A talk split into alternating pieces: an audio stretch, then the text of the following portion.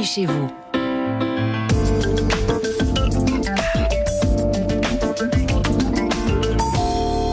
Comme chaque dimanche, juste avant de feuilleter le JDD, bienvenue chez vous, le rendez-vous logement d'Europe 1. Bonjour, Lord Bordé, Lord, carrément. Bah, yes, my dear. Good morning. Christophe, le couronnement de Charles III vous a inspiré. Ah oui, ce matin, ce matin, je suis prêt, je suis fin prêt.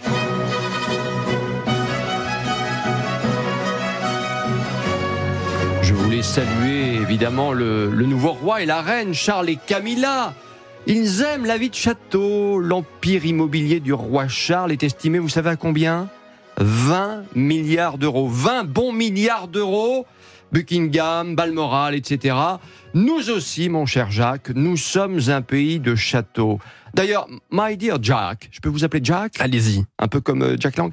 Euh, Savez-vous combien nous en avons chez nous des châteaux, mon cher? Donnez-moi un chiffre, tiens, au hasard. là, je, je sais, 2000 Oh bah non, bah non, beaucoup plus. 45 000 châteaux. Et figurez-vous que chaque année, un peu plus de 500 sont mis en vente, un marché euh, assez discret, hein, voilà, mais qui a son public et qui a même été boosté après les confinements. Mais qui achète des châteaux aujourd'hui? Bah tiens, vous pourriez par exemple, là, je vous Ah bon un château, non euh, Ça vous dirait pas, vous? Pourquoi pas? Mais Bah oui, pas à ce bon. stade. Bon, au moins 10% d'étrangers achètent, notamment américains qui profitent du taux de change favorable dollar-euro, et sinon, bien des Français.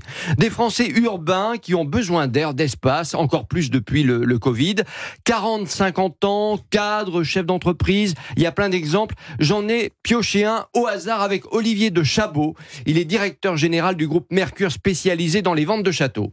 Nous avons une propriété qui a été rachetée euh, en Mayenne, où euh, le mari est, est- est régisseur euh, de, de spectacles lyriques et, et- et sa femme est, est- cantatrice, et qui ont acheté ce château en Mayenne et y organisent euh, des spectacles lyriques euh, chaque année, et dont une école euh, pour l'été, euh, donc où des enfants ou des jeunes peuvent venir apprendre le chant.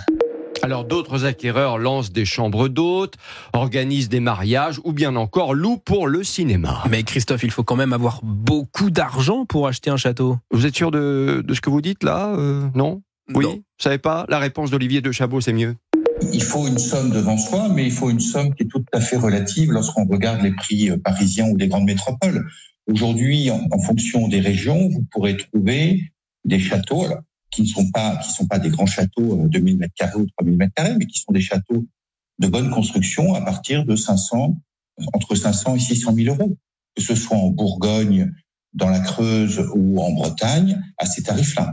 Bon, ben voilà, 500 000, 600 000 euros. Il y a des appartements parisiens, effectivement, à ce prix-là. hein. Le, le prix ne cesse de progresser, en tout cas, hein, des châteaux. Euh, La moyenne sera quand même aux alentours du million cette année. hein. Alors Christophe, une fois acheté, il faut assumer. Oui, et payer encore, hein, euh, c'est normal, il peut y avoir des travaux, il faut se chauffer l'hiver bien sûr. Pour un château à 500 000, allez, euh, 10 000 à 20 000 euros en moyenne pour restaurer par exemple une toiture, 5 000 à 10 000 euros de chauffage, mais euh, beaucoup, beaucoup de nouveaux propriétaires optent pour le bois, euh, bah, ce, qui, présente une facture euh, évidemment un petit peu moins conséquente. Le reste de tout ça, eh bien, c'est euh, les économies, on, on les fait à d'autres niveaux, par exemple euh, les fenêtres, il faut les changer, mais on y va petit à petit. Hein, voilà, c'est comme ça. Un conseil, les écueils à éviter?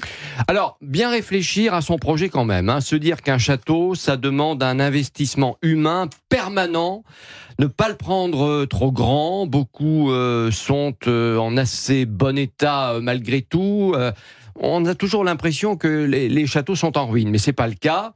Bien se faire accompagner aussi par un spécialiste de ces demeures lors de l'achat, ça aide à, à convaincre le banquier, parce qu'en ce moment les banquiers, euh, c'est pas facile à convaincre. Bref, faire en sorte que le rêve devienne réalité et que ce ne soit pas au bout du compte une vraie galère. Merci beaucoup Christophe Bordet. Tout de suite, on ouvre le JDD.